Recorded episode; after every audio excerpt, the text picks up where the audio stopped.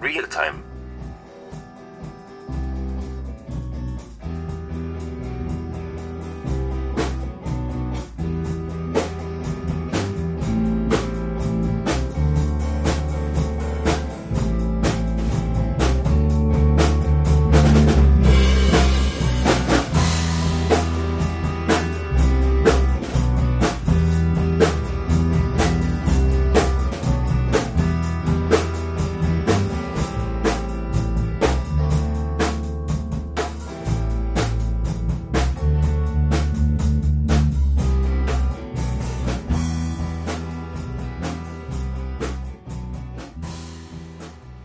Tag, liebe Zuhörer und Zuhörerinnen.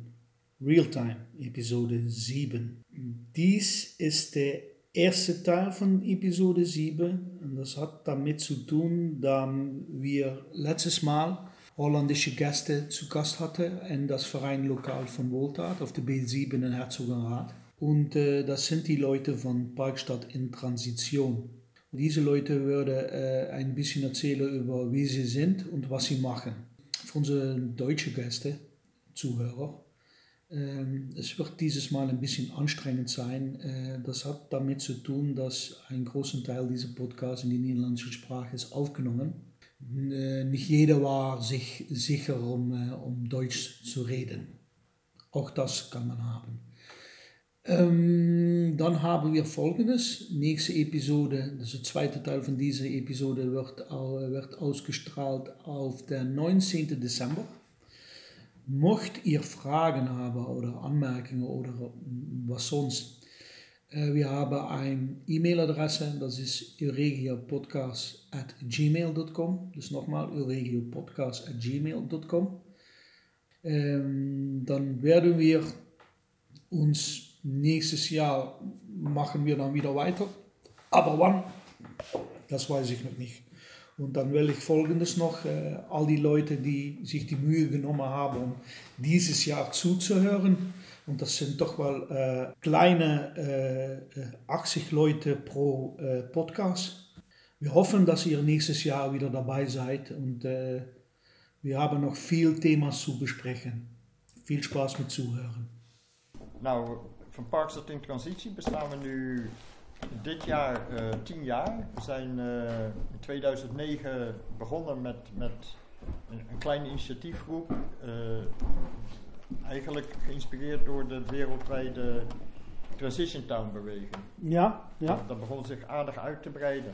En er werden, in Nederland werden workshops over gegeven van wat is een Transition Town, hoe kan je het opstarten. En een paar mensen uit Heerlen en ik ook hebben daar eh, aan zo'n workshop meegedaan. Aan zo'n voorlichting meegedaan. En we werden enthousiast. Geloof bij. Ja, we wilden dat in Heerlen ook. Het, het was een heel succesverhaal wat we te horen kregen. In de praktijk is het natuurlijk veel lastiger. Dat is altijd weer barstiger, hè? ja, dat is weer. Ja, goed. Maar goed, eh, daar hebben we ons niet door tegen laten houden. We zijn eh, aan de slag gegaan. We hebben informatieavonden georganiseerd, filmavonden over ja, de, de dreigende oliecrisis, eh, piekolie, eh, de landbouwcrisis, de klimaatcrisis. En, en elke twee weken hadden we een clubje die met elkaar vergaderde om ja, hoe gaan we dat eh, op, hoe gaan we het opstarten, de Transition Town Heerlen of Parkstad. Want er waren Hmm. ook mensen uit andere eh, delen van rond, rond Heerlen. Dus Transition Town Parkstad hebben we het eh, genoemd. Mhm.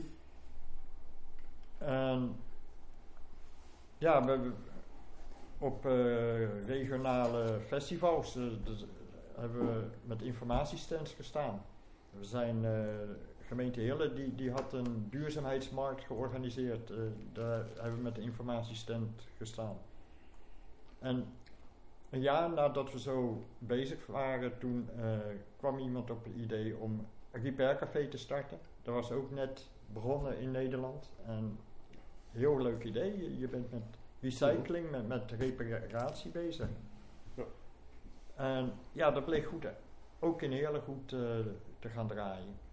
We werden uitgenodigd in de buurtgemeente voor Repair Café eh, te, te, te draaien eigenlijk. En eh, Dat hebben we gedaan. En ja, nu zijn er in de omgeving een, een aantal repaircafés ontstaan.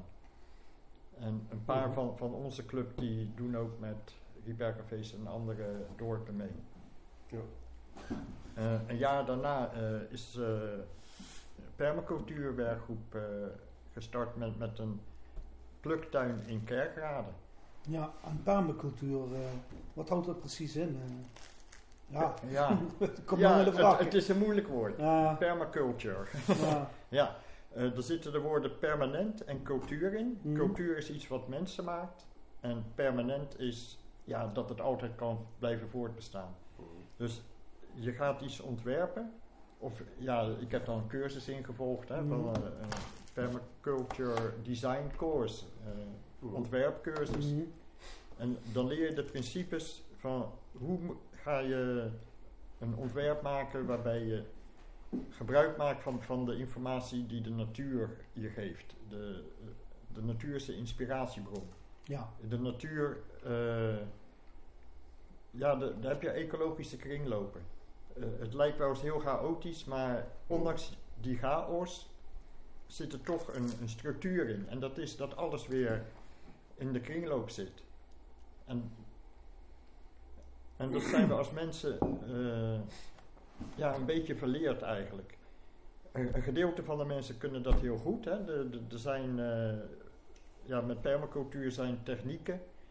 Eh, bij, als je een boek over permacultuur pakt, dan, dan merk je dat hele oude technieken zijn. Die, die, En die low-tech ideeën eigenlijk. toch? ja, low-tech en, en eigenlijk eh, op het gebied van, van voedsel kweken, dat- er wordt het al eeuwen toegepast. Hmm. Ze hebben, mensen hebben altijd in kringlopen gedacht. Ja. En pas met, eh, ja, met de chemicaliën, mono, monocultuur. de ja. monocultuur, Ja, ja, ja. eh, is, is dat, eh, ja, Hmm. is die kringloop verbroken. Ja. Ja. ja, en de drijfveer erachter is natuurlijk pure winst of geld verdienen. Ja, Wat dat in de Ja, ja, ja. is altijd. Ik kom wat terug op de consum consumptieterreur. Hè? ja. Ja, Dat is altijd. eh, ja, dat is het. Dus we proberen met per- eh, in een permacultuurtuin eh, de natuur na te bootsen. De, mm, als voorbeeld een bos. Een bos die hoef je geen water te geven, hoef je niet te snoeien, Klopt. hoef je geen voeding te geven, hoef je geen onkruid te bieden. Ja, Ja. klopt, ja. En ja, dat houdt zichzelf in stand. Ja, en dan proberen we met de dobbeltuin bijvoorbeeld, dus een permacultuurtuin in Heerlen, proberen we dat ook te bereiken. ja. We houden de grond altijd bedekt. In een bos is de grond bedekt. Dat heeft als voordeel dat de grond niet uitdroogt als het heel heet wordt. Dat het ja. houdt, het, houdt Ja. het vocht vast. Het Bodemleven. ruim obsessie. ja, Ja, Ja. het bodemleven blijft actief. ja. De, de, de beestjes die gaan van die bedekking organisch materiaal. Hè? De, dus geen plastic, maar met organisch materiaal bedekken.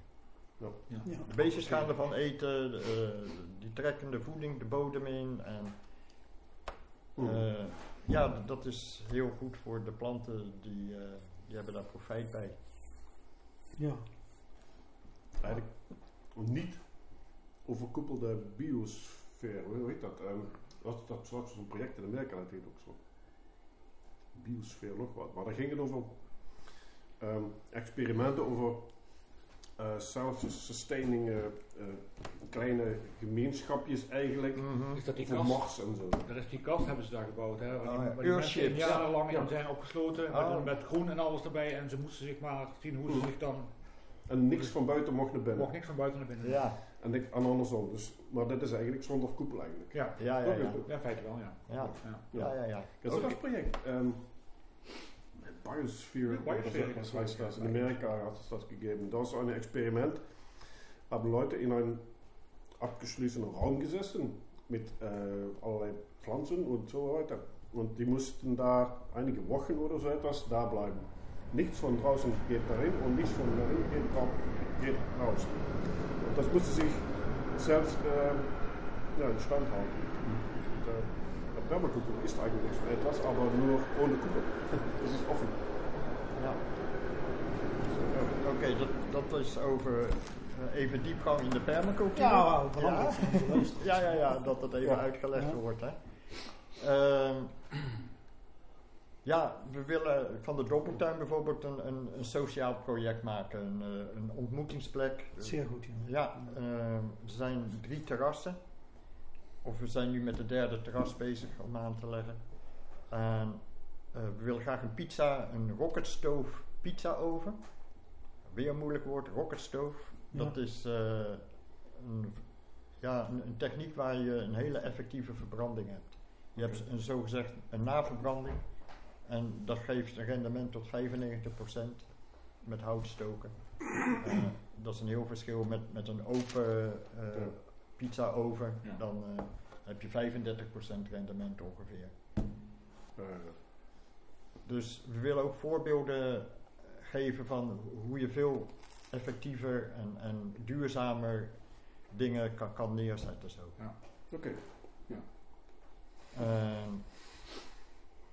ja, de, de, Café heb ik, ik nog niet verteld. Hè? Nee. Een, een beetje, de, eh, de werkgroep Repair Café die heeft vorig jaar een eh, project gedaan voor, misschien kan Renko dat vertellen? Ehm, een project gedaan, een windmolen.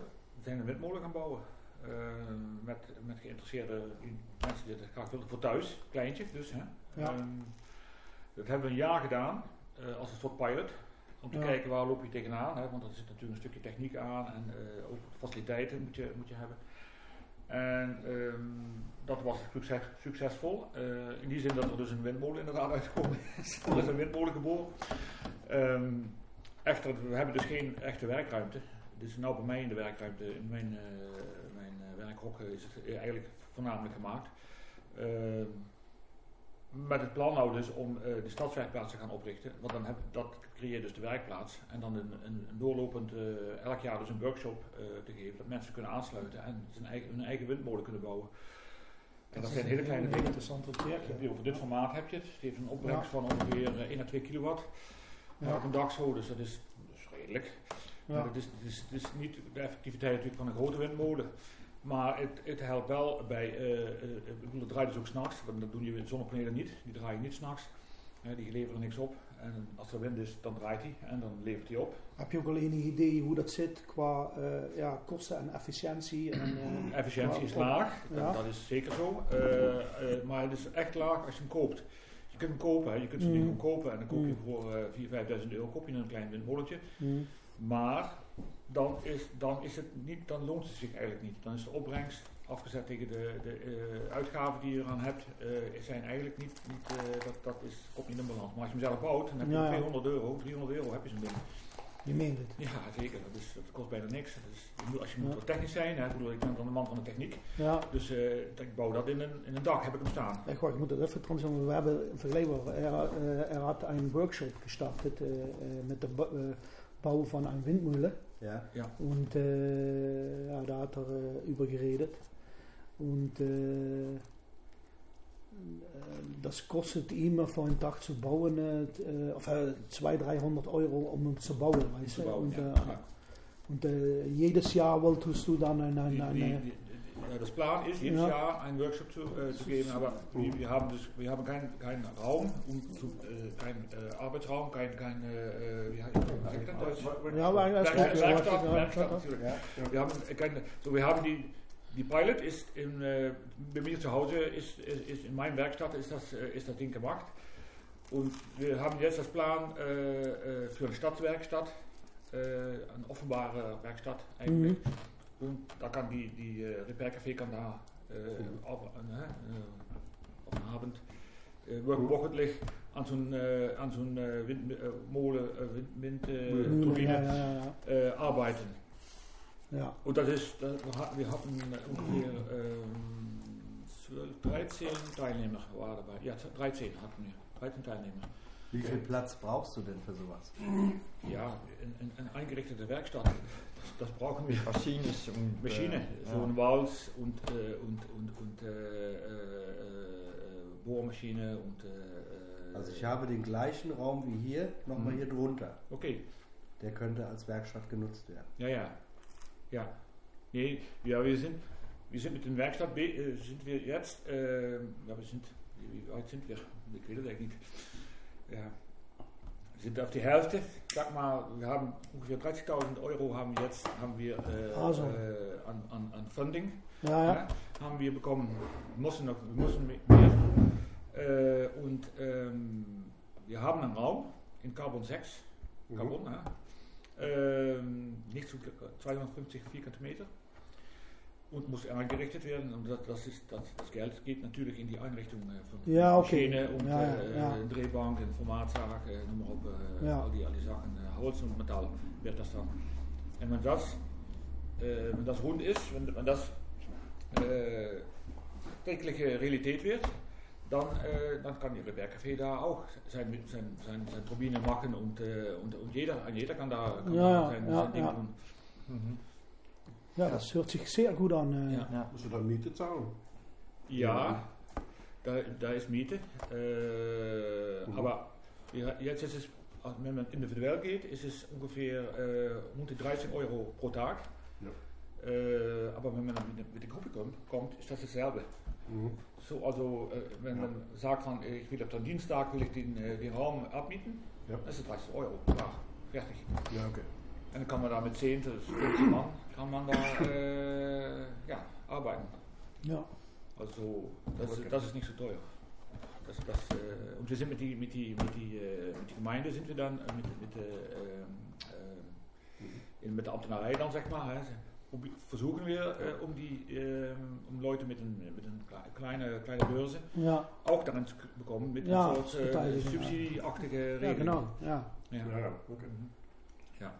oké. Dat is dus een onderdeel van Parkstad in transitie. Ja. En Re- René, die hier ook zit, die eh, is een paar jaar geleden met zijn vrouw aangesloten met werkgroep Groene Kanteling. De Ja. groene kanteling, ja. ja. Daar kan René even over Ja. vertellen. Nou, wij waren voornamelijk eh, twee zeer klimaatbezorgde burgers, zoals we dat noemen. Ja. En eh, nou ja, eh, vanaf dat ik eh, zo'n beetje minder ben gaan werken, ik werk nogal lang, maar niet zoveel meer, Mm. eh, hebben wij besloten om ons niet met eh, onzinnige, maar in onze ogen wat meer zinnige zaken te gaan bezighouden. Mm. Eh, zelfs bij mijn beroepsuitoefening dacht ik, wat ben ik mee bezig? Dus Mm. nu, nu heb ik dat eigenlijk veel minder. Ja, gelukkig. En, Mooi zo. Ja, dat is goed. Ja. En zo zijn wij in van alles en nog wat terechtgekomen. De Nederlandse klimaatbeweging, we hebben met demonstraties meegedaan. En eh, via ja, allerlei wegen waarbij je mensen leert kennen die daar ook mee bezig zijn. Want in het begin kende ik helemaal niemand. Ja, bitte. Ja. Eh, zijn we dus onder andere, maar dat is al wel lang geleden, in 2015 met een... eh, voor, voordat Parijs, eh, Parijs kwam eraan, dus Ja, toen hebben klimaatakkoord gedacht Parijs. van we Ja. moeten de mensen een beetje meer, want dat was eigenlijk de insteek. Laten we anderen vertellen over dit probleem, want er Mhm. is zo weinig bekend dat de mensen weten helemaal niet wat er aan de hand is. Mm. Dus toen hebben we met no- nog een aantal personen een, klimaatfilmcyclus in eh, verschillende filmhuizen georganiseerd. Met mooie lezingen erbij. Ja. Nou ja, je weet wat het probleem is dan. Dan komen mensen die het eigenlijk toch al weten, die komen naar die film, Ja, die ja, komen ja. naar die lezingen luisteren. Ja. En degene die je eigenlijk wil bereiken, daar, Ja. eh, ja. Ja. Ja, nou ja, zo zijn we van het, eh, van het ene en het andere gerold. En eh, ja, ik, ik zit intussen bij van alles en nog wat.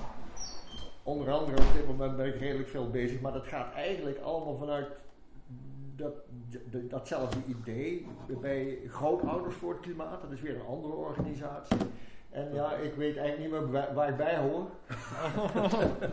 maar laten we zeggen dat we het allemaal doen vanuit goede kanteling. Maar Ja. eh, sowieso overal een beetje bezig zijn. Fossil free ben ik mee Het is toch geen identiteitscrisis, hè? Wel, Fotografie, T-Hans. Ja, mijn Ja, vrouw is heel veel met die haas bezig geweest. Ja. Ja. de- met de mensenketting en zo. Ja. Mm. ja. Ja, Ik moet zeggen, in zaken klimaat weet ik gewoon helemaal, ja, ik weet echt heel weinig.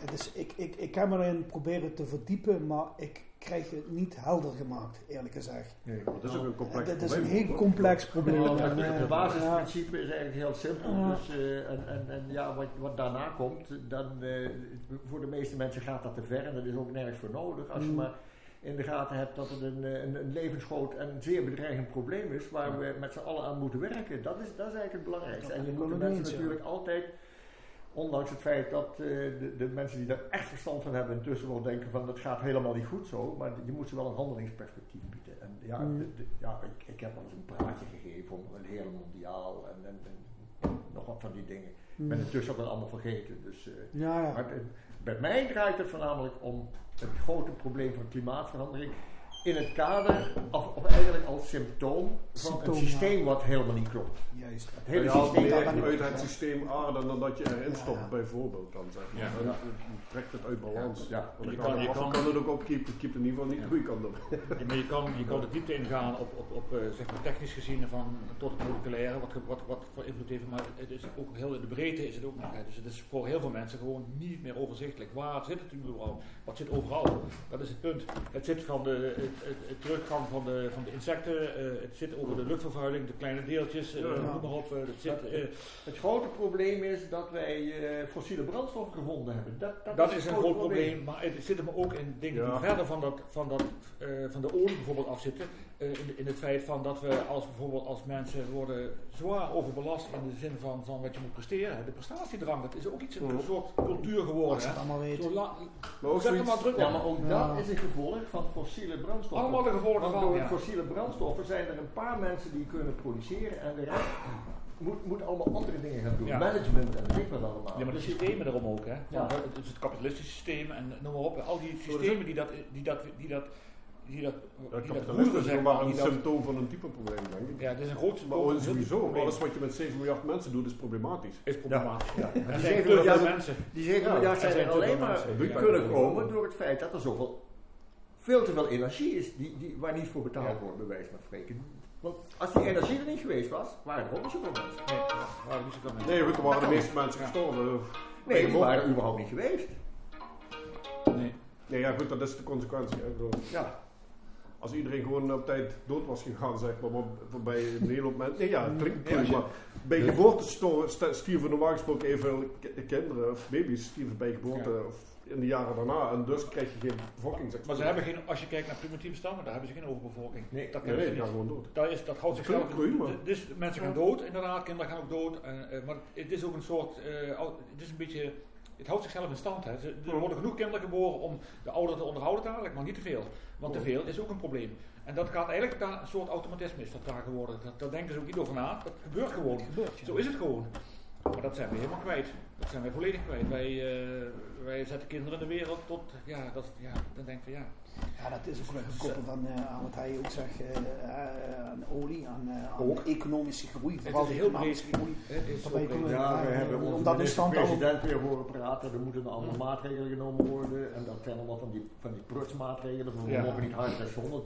Zet, zet geen doden aan de dijk. Ja, we hebben Maar- ook een stikstofprobleem, heb ik begrepen. Ja, dat is Ja, wel ja, hij, vindt dat, hij vindt dat de grootste crisis van zijn eh, leven, de- wat hij ooit heeft meegemaakt, maar de, de, er spelen al 20, 30 jaar speelt er een hele grote crisis, daar heeft hij het nooit over. Heeft hij het Nee, nooit in ieder over. geval nooit over gehad. Dus Nee, nou ja. nee. Maar dat is ook de clue om het zo te pro- in proporties te brengen dat men er iets mee kan. Want met een klimaatprobleem kun je in principe niks. Je kunt alleen iets met, eh, ik ga een, eh, iets noem maar eens wat, een windmolen in mijn tuin zetten en dan gebruik ik geen fossiele brandstof. Ähm, Volker, du hast die Lesung von, wie heißt der, ähm, von der Klimat, äh, der da so zweieinhalb Stunden geredet hat damals in äh, Peter Kafka. Werkstatt. Dat is eigenlijk Zweieinhalb Stunden. Äh, ja, maar der ist äh, gelernt, äh, wie heißt er? Peter? Kafka. Peter Kafka. Wat- Und äh, was hat er nochmals erzählt, dass das, äh, die Transition nach äh, saubere Energie, das, wie war das nochmal? Das hat du mir erklärt, wenn das wieder Äh, um es auf den Punkt zu bringen, äh, die saubere Energie ist eigentlich schon da, sie wird nur falsch verteilt. Ja. Ja? Äh, ich habe da einen Vortrag als Video, äh, ist auch nur zwei Stunden. äh, den kann ich euch zur Verfügung stellen. Der ist aber nicht, für, der ist noch nicht freigegeben zur Veröffentlichung. Okay. Ich schicke euch den, ja, aber bitte nicht äh, ins nee, Netz okay. setzen oder so. Also der hat das sehr gut gemacht. Der ist beschäftigt mit äh, Messtechnik. Äh, bei dem laufen in Aachen sämtliche äh, äh, Verbrauchszahlen der großen Energieträger zusammen. Ja, der kann dir also ganz genau sagen, wann sind welche Zeiten, wie viel Strom wird wann, wofür verbraucht und Mhm. wo kommt der her Mhm. und was, damit beschäftigt er sich. Der hat eine Firma mit über 100 Mitarbeitern, die nichts anderes machen. Und wir haben jetzt in Herzogenrath geplant, das äh, ähm, Photovoltaikwerk hinten so aus äh, Niebelsteiner Sandwerke, sagt euch das was? Nee. Ist das größte äh, Photovoltaikwerk hier in Deutschland. Ja. Und äh, das soll jetzt also so weit ausgebaut werden, dass also Herzogenrath äh, autark ist. Mhm. Ja? Also mit Windkraft und Photovoltaik. Mhm. Okay. Ja? Wird also eine, eine Riesennummer. Ja, ja. Aber äh, das, das sind ja alles nur Sachen, die also statistisch und auf dem Papier stehen. Ja? Weil was nützt es, wenn Herzogenrath autark ist? Ja? Mhm. Das kann man jetzt so, ja, Ja. wunderbar. Ja? Äh, davon hat der in Geilenkirchen auch nichts. Ja? Oder Nee. der in Herlen. Äh, ja? Nee. Das ist halt Hurra, Hurra, Hurra. Äh, ähm, wir haben das Problem in Deutschland im Moment, dass man versucht, vom Gesetzgeber her äh, das so zu machen, dass äh, Windkraftanlagen 1000 Meter bis zum nächsten Haus Abstand haben Mhm. müssen. Und das ist natürlich viel zu viel. Ja. Ja, dadurch wird also die Hälfte der Anlagen nicht genehmigt. Mhm. Mhm. Ja? So. Die Bayern wollen nicht, dass die Kabel da runterlaufen. Ja? Und also alles noch total Ja, ja. bekloppt. Ja? Ja, ja. Ja, Ja? Also äh, da darf man sich gar nicht dran aufhalten. Is het toilet open? Ja, und zwar diese äh, Stahltür da hinten, weißt du? Zeigst du sie? Deswegen äh, eine sehr gute Sache hier, eure Windmühlen und so Ja. weiter. Ja. Äh, es gäbe ja auch die Möglichkeit, dass viele Haushalte sich autark machen. Ist aber auch in Deutschland eine gesetzgeberische äh, Ja, Schwierigkeit ja. wieder. Uns auch, ja. Also Ja. das, äh, nicht fragen, machen und Ja, dann mal machen, ja. gucken. Ja. Machen, ja. Ja. Ja, hoe zit dat met, met jouw windmolens? Mag je die zomaar neerzetten? Nee, nee, nee, dat mag niet. Nee. Ook niet in je eigen tuin? Of, eh, Nee, ik mag hem wel op een dak zetten. Op Als dak? het niet te groot is, mag het op het dak. Ik ga hem dus aan de zijkant van mijn huis hangen. Omdat tussen twee huizen heb je veel natuurlijke trek. Ja. Hoe dichter de huizen bij elkaar staan. En ik heb er in de, met mijn huis is met Ja, is tweede, er gaat extra stroom erin, dus dan heb je altijd wind. Ja, oké. Dan moet ik alleen de toestemming van mijn buurman vragen, die heeft hij al gegeven, dat vindt hij, hij vindt het prima. Ja. Maar de gemeente is er niet blij mee, want het is in het zicht. Maar ik ga het gewoon doen, ik haal hem weg als, het, eh, als ze komen, Ja, ja. eh, komen Ja. klagen. Precies. Ja. Maar, eh, Dan is ik de moet gewoon- discussie op gang. Hè? Dan komt de discussie ook op gang. Ja, ja, Ja. ja. Ja, Beetje prikker. ja juist. Ja. Ja, Ja. precies. ja. Maar goed, daar, zijn, daar proberen wij dus mee bezig te zijn. Er zijn Ja. wel wat mensen die een beetje, een beetje meedoen. eh, Ja. we zijn geen hele grote groep, maar Nee. daar, daar, Nee. Ja. Ja, sorry dat ik je inter- interrupeerde, want eh dan valt me dat in, of vergeet ik dat. ja, ja. Ja. Maar dat haakt ook aan op wat jullie aan het doen zijn. Ja. ja. En, eh, Overigens, je had het toch straks over, eh, even terzijde, ja. over eh, demonstraties of klimaatmars of zo. In Heerlen staat nou de eerste op de rol, hè? Ja? 29 november Oké, dat komt ook. is dat over de hele wereld. Ja, Maar, en, en ook in Maastricht uiteraard, Ja. daar gaan we ook naartoe. Gelukkig is dat wat later, maar in Ja. Heerlen gaat dat, hebben we dat samen met eh, het Bernardines College. Daar is een groep, die noemt zich eh, het Spiegelproject. ja. Rondom één of twee enthousiaste leraren en, en een aantal leerlingen die zijn bezig. Ik zeg, waarom doen jullie in Heerlen niks? Nou, Ja. als wij mee, zouden meedoen als grootouders voor klimaat, ik heb maar twee grootouders, misschien, ik, pro- ik probeer er nog meer bij te krijgen, maar goed, dat is maar een poging, maar wij zijn in ieder geval. Dus op die manier eh, gaan we wel proberen in Heerlen van 1 tot 2 om half, half, half 1 op het Pancratiusplein. Oké. Geen mars, maar gewoon kom samen met borden en toeters en bellen. En, Oké. ja. Oké. Op de 29e dus. En wat is dat dag? Dat is een eh, vrijdag, want we moeten een Vrijdag, oké. strive for, for, for, for Friday, for climate strike of zo, weet ik veel. Dat is de internationale term voor.